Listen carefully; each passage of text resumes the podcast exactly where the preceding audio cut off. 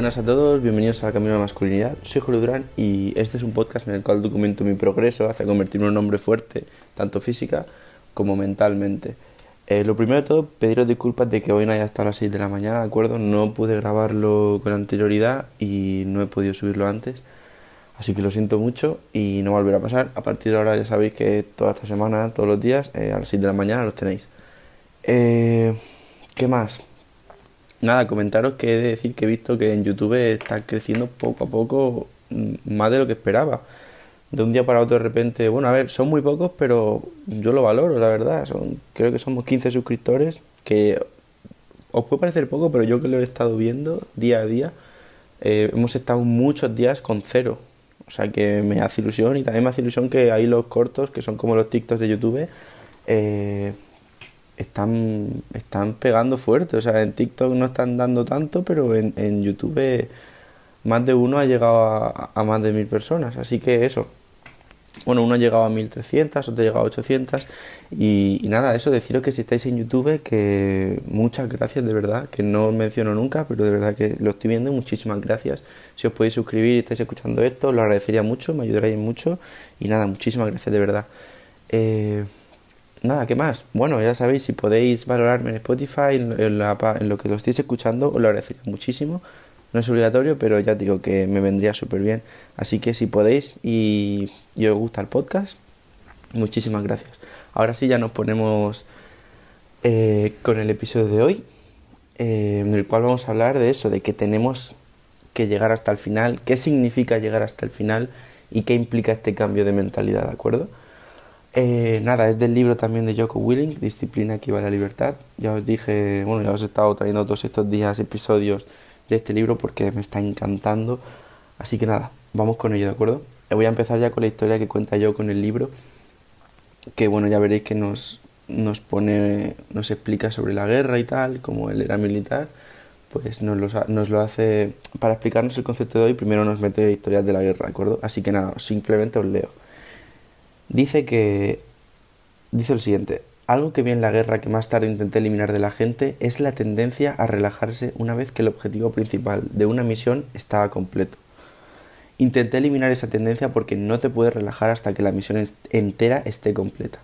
Cuando entrenábamos siempre atacábamos de forma dura al pelotón en el objetivo principal, pero siempre atacábamos aún más duro después de que hubiesen acabado con el objetivo principal, cuando los pelotones estaban patrullando hacia la base, cuando sus mentes ya se habían apagado. Es en ese momento cuando les atacábamos muchísimo y de manera muy dura, para que desarrollasen la actitud y la memoria muscular para seguir empujando siempre hasta el final. E incluso cuando llegasen a la base, les poníamos más tareas para que tuviesen que planificar otra vez. No paraba nunca. Esa es la mentalidad que les quería implantar. Nunca se acaba, nunca acaba. Vale, pues ¿qué, qué nos dice con esto? ¿Qué, ¿Qué, nos viene a decir este, este pequeño relato? Pues que siempre hay más cosas que podemos hacer, nunca hemos acabado. Por ejemplo, en las metas, cuando consigues 80 kilos en sentadilla, eh, no has acabado ahí, ¿de acuerdo? Te queda mucho más. Así que nunca se acaba. Y cuando tengas 150, nunca se acaba. Siempre puedes hacer más, ¿de acuerdo? Así que es la idea esta de que por mucho que mejores en algo, siempre puedes mejorar más, ¿de acuerdo? Es este concepto. Así que sigo con lo de Yoko. Eh, siempre tienes más que hacer.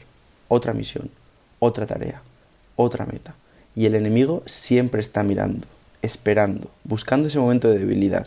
Y ahí es cuando atacan. Así que no acaben nunca. Yoko usa mucho esto de ponernos los símiles con la guerra y con los enemigos y el enemigo que está al acecho.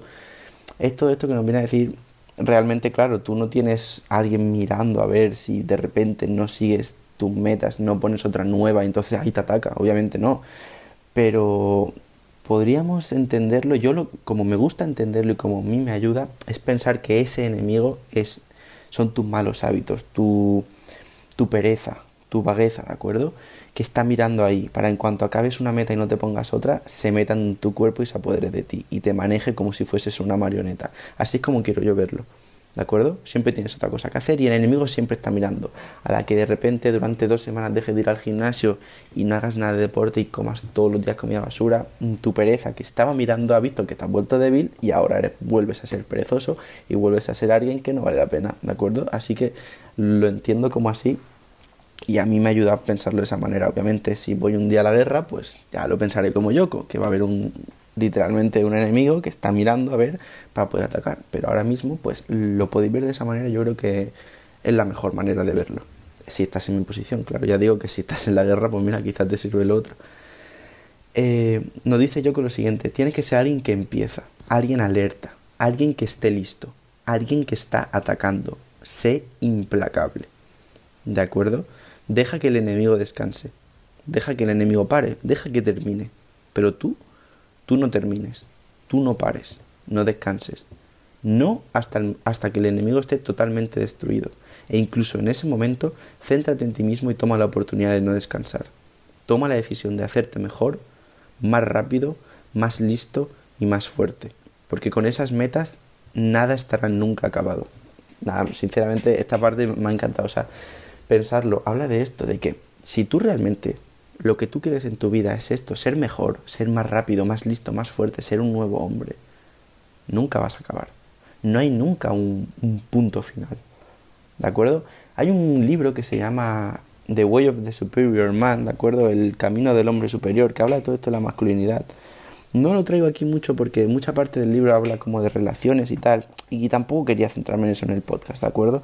En su momento sí que lo leí, que me ayudó más, pero ahora mismo no, no lo estoy usando. Pero el primer capítulo hablaba de esto, de dejar de de pensar que todo un día se va a acabar o que todo un día se va a completar o que de repente un día tu novia va a cambiar. No tienes que pensar en que todo de repente un día va a cambiar así de manera grande, ¿de acuerdo? Tienes que saber que nunca se va a acabar. Y realmente es esta idea, hasta el final, ¿de acuerdo? Nunca se va a acabar. Eh, el capítulo, irónicamente, yo creo que se llama hasta el final, pero es que no hay un final. Siempre hay más que puedes hacer. Siempre más que puedes hacer para ser más rápido. Siempre más que puedes hacer para ser más listo. ¿De acuerdo? Te puedes leer 100 libros, pero es que te quedan miles. Te puedes leer mil libros y te quedan cientos de miles. Nunca se acaba. ¿De acuerdo?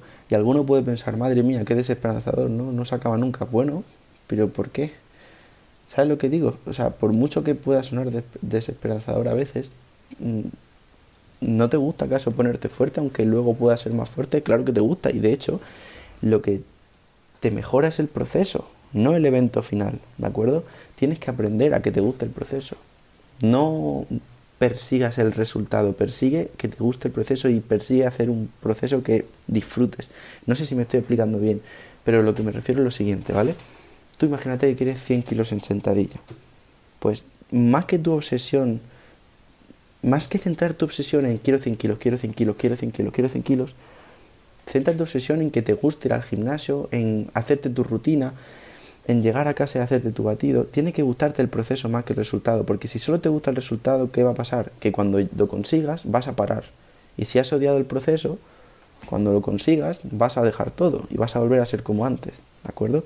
Así que busca una manera de que te guste el gimnasio. Hay mucha gente que lo odia, pero también hay mucha gente, como me está pasando a mí, que hay una cultura ahora en TikTok y todos estos sitios de gym bros, ¿no? De, que te guste el gimnasio y tal, y realmente lo disfruto. Así que puede que a ti te pase como a mí. Ya digo que esto no son lecciones y no voy a intentar convencerte de nada. Simplemente me pongo aquí a hablar y cuento mi vida y pues cómo me funciona y las cosas que leo.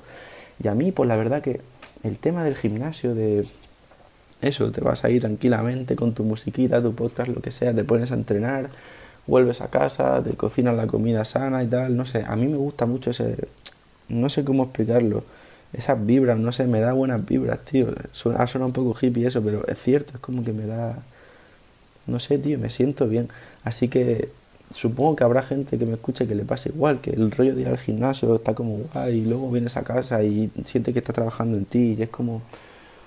Mm, lo sientes bien, te sientes bien y luego a lo mejor haces otras cosas, por ejemplo, yo que sé, te vas de fiesta, te emborrachas muchísimo y, estás ahí como dices, más, a ver, ¿por qué estoy haciendo yo esto, rollo? Tantas cosas buenas que hago y ahora de repente hago esto que no me gusta, no estoy disfrutando tanto, no sé, a mí me pasa un poco, en el sentido de que disfruto más estar leyendo y entrenando y comiendo sano que a lo mejor emborrachándome o, o haciendo cualquier cosa.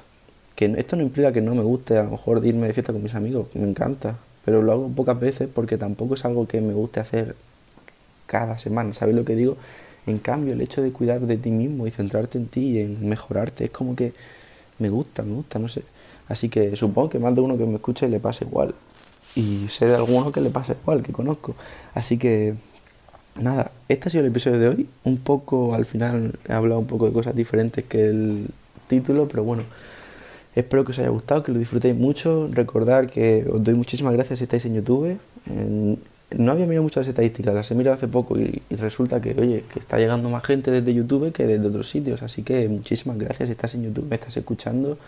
Eh, episodio a las 6 de la mañana todos los días, menos hoy, que he tenido el problema, lo siento muchísimo.